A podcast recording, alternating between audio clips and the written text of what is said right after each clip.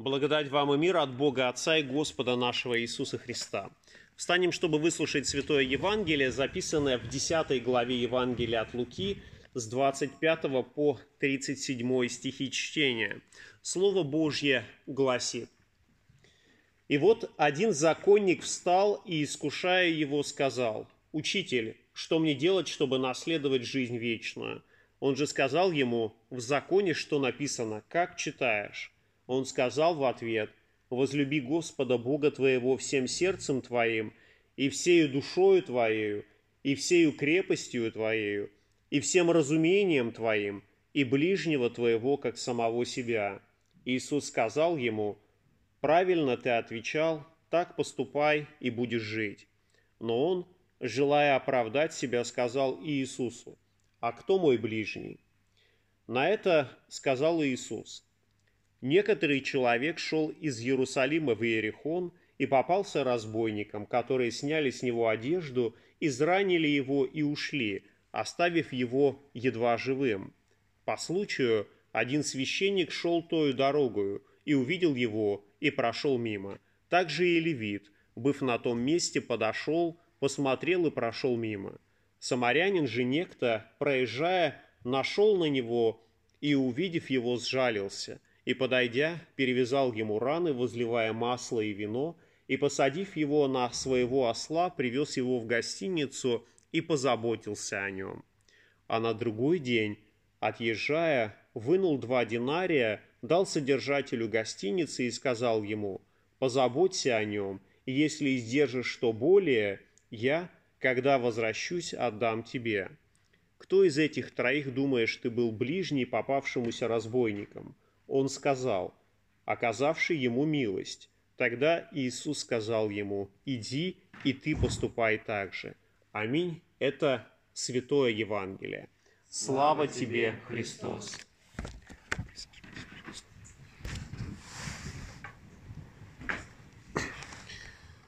В декабре 1868 года 20-летний юноша Василий отправился из Красноярска в Санкт-Петербург и через пять лет он вернулся в свои, свою родную землю, чтобы отблагодарить человека, оплатившего его обучение здесь, в Петербурге, в Императорской академии художеств.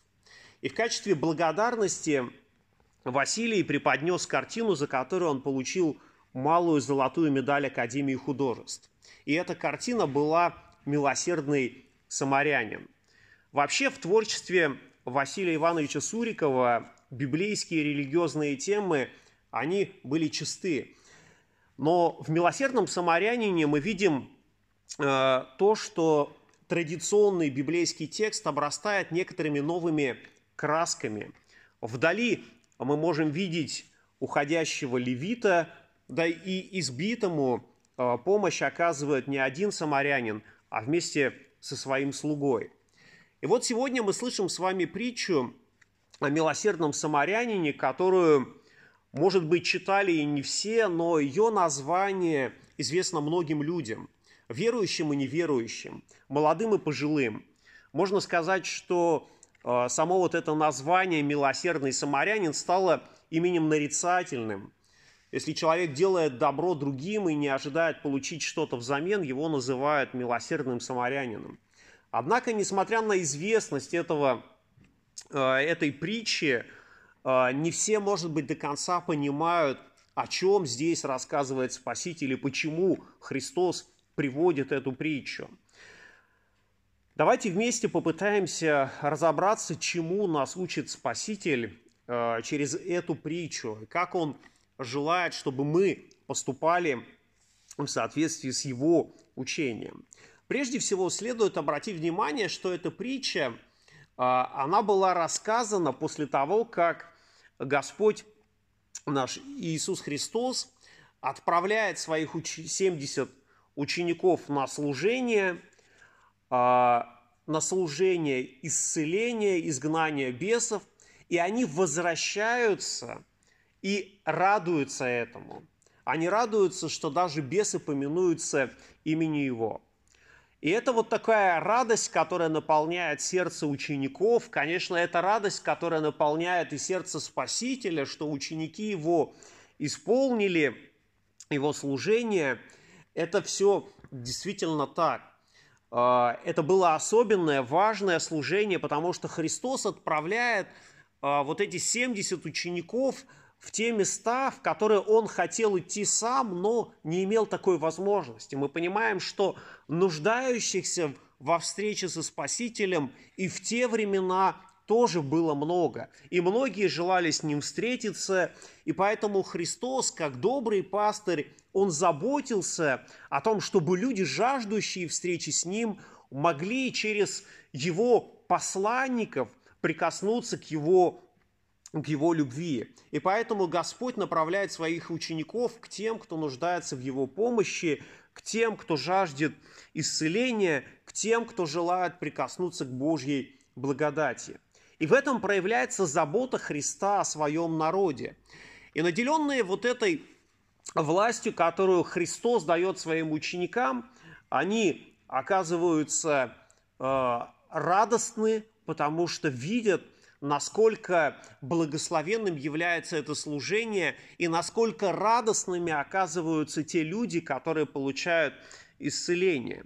И апостолы довольны, и Христос доволен, и исцеленные довольны. Но оказывается, находятся те люди, которым эта ситуация абсолютно не нравится, которые затаили злобу, они недовольны, что это произошло. И вот читаем мы Евангелие, что законник подходит и начинает искушать его. Что мне делать, чтобы унаследовать жизнь вечную? И кажется, вопрос такой, на который любой законник должен дать ответ. Это очевидно, что если законник не знает ответа на этот вопрос, то какой он может быть тогда законник? А если ему ответен, известен ответ, то очевидно, что он не просто так а, задает этот вопрос, а с какой-то такой э, задней мыслью. И поэтому, конечно, евангелист подчеркивает, что законник искушает Христа. Но сам вопрос, он действительно очень важен. А, такой же вопрос, как мы помним, был задан богатым юношей, который подошел ко Христу и то же самое спросил, что мне делать, чтобы наследовать жизнь вечную. А ответ Христа а, вот в результате этого разговора опечалил этого юношу. И мы понимаем, что вопрос этот действительно, он не праздный. Каждый, наверное, из нас задает такой вопрос, что мы должны делать, чтобы наследовать жизнь вечную. А, и этот вопрос, он прекрасен, он замечателен. Мы должны задавать этот вопрос, а, открывая священное писание, приходя к Богу в молитве. И ответ – а, Священное Писание нам тоже дает, веровать в Господа Иисуса Христа. Но здесь, в сегодняшней притче, мы видим, что ответ, он не настолько, кажется, очевиден, не настолько ясен, потому что а, законник, зная, по сути дела, правильный ответ на этот вопрос, ожидает чего-то другого. И он зная правильный ответ, он задается вопросом, а кто же мой ближний? И, собственно говоря, опять же, на этот вопрос любой законник должен был дать вполне четкий и лаконичный ответ. А, возможно, что законник имел в виду, что люди, получившие исцеление от учеников Христа, не имели права на эту помощь. А, возможно, что законник хотел сказать, что то служение, которое Э, исполняли ученики Христовы, это э, лишнее служение, которое совсем не нужно было совершать. А, и что они действовали не по закону, потому что для фарисеев, для книжников исполнение закона, оно а, давало вполне четкие, а, четкие рамки – для исполнения закона, по мнению фарисеев и книжников, достаточно было относиться хорошо к тем, кто хорошо относится к тебе. Ибо мы читаем, да, возлюби ближнего своего, как самого себя. То есть такое взаимное отношение. И тем самым э, заповедь возлюби ближнего как самого себя подобного себе человека, она могла считаться исполненной максимально точным. И вот в толковании этой заповеди могли дойти до того, что человек, который пришел из другой страны, странник, а, он не может оказаться ближним. А вот а, брат, кум, сват или кто-то другой из твоих родственников, у которых все хорошо, а, вот это, наверное, ближний. А тот бедолага, который попал в беду и нуждается в помощи, но вы его не знаете, возможно, что не должен требовать э, такой помощи, просить о ней, ибо вы будете поступать сверх э, того, о чем говорит э, закон Моисея. И, конечно, фарисеи и книжники часто говорили, что под ближним следует понимать только израильтянина, но в некоторых случаях там прозелита, но никак не людей из других народов. А фарисеи вообще имели такое особое специфичное толкование этой заповеди, потому что э, фарисею ближним может быть только фарисей. И на основании этих толкований они оправдывали многие свои греховные поступки и чувствовали себя достаточно уверенно на фоне других людей. Но Спаситель указывает нам на заблуждение, в которое они впали, и говорит о том, что ближним может быть, по сути дела, любой человек. Э, и именно он является ближним, потому что он, так же как и каждый из нас, сотворен по образу и подобию Божьему. Ведь ценность человека заключается не в том, что мы приносим какую-то пользу обществу, а в том, что каждый из нас является вот этим образом и подобием Божьим, и каждый из нас является человеком, ради которого Господь, Спаситель на Голговском кресте а, пролил свою святую кровь. Священное Писание не раз убеждает нас в том, что любовь не может быть а, по принуждению.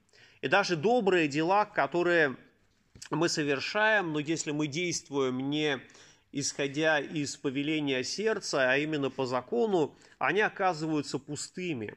Хотя они и принесут некоторую пользу другим, но для совершившего такое дело они окажутся абсолютно бесполезными.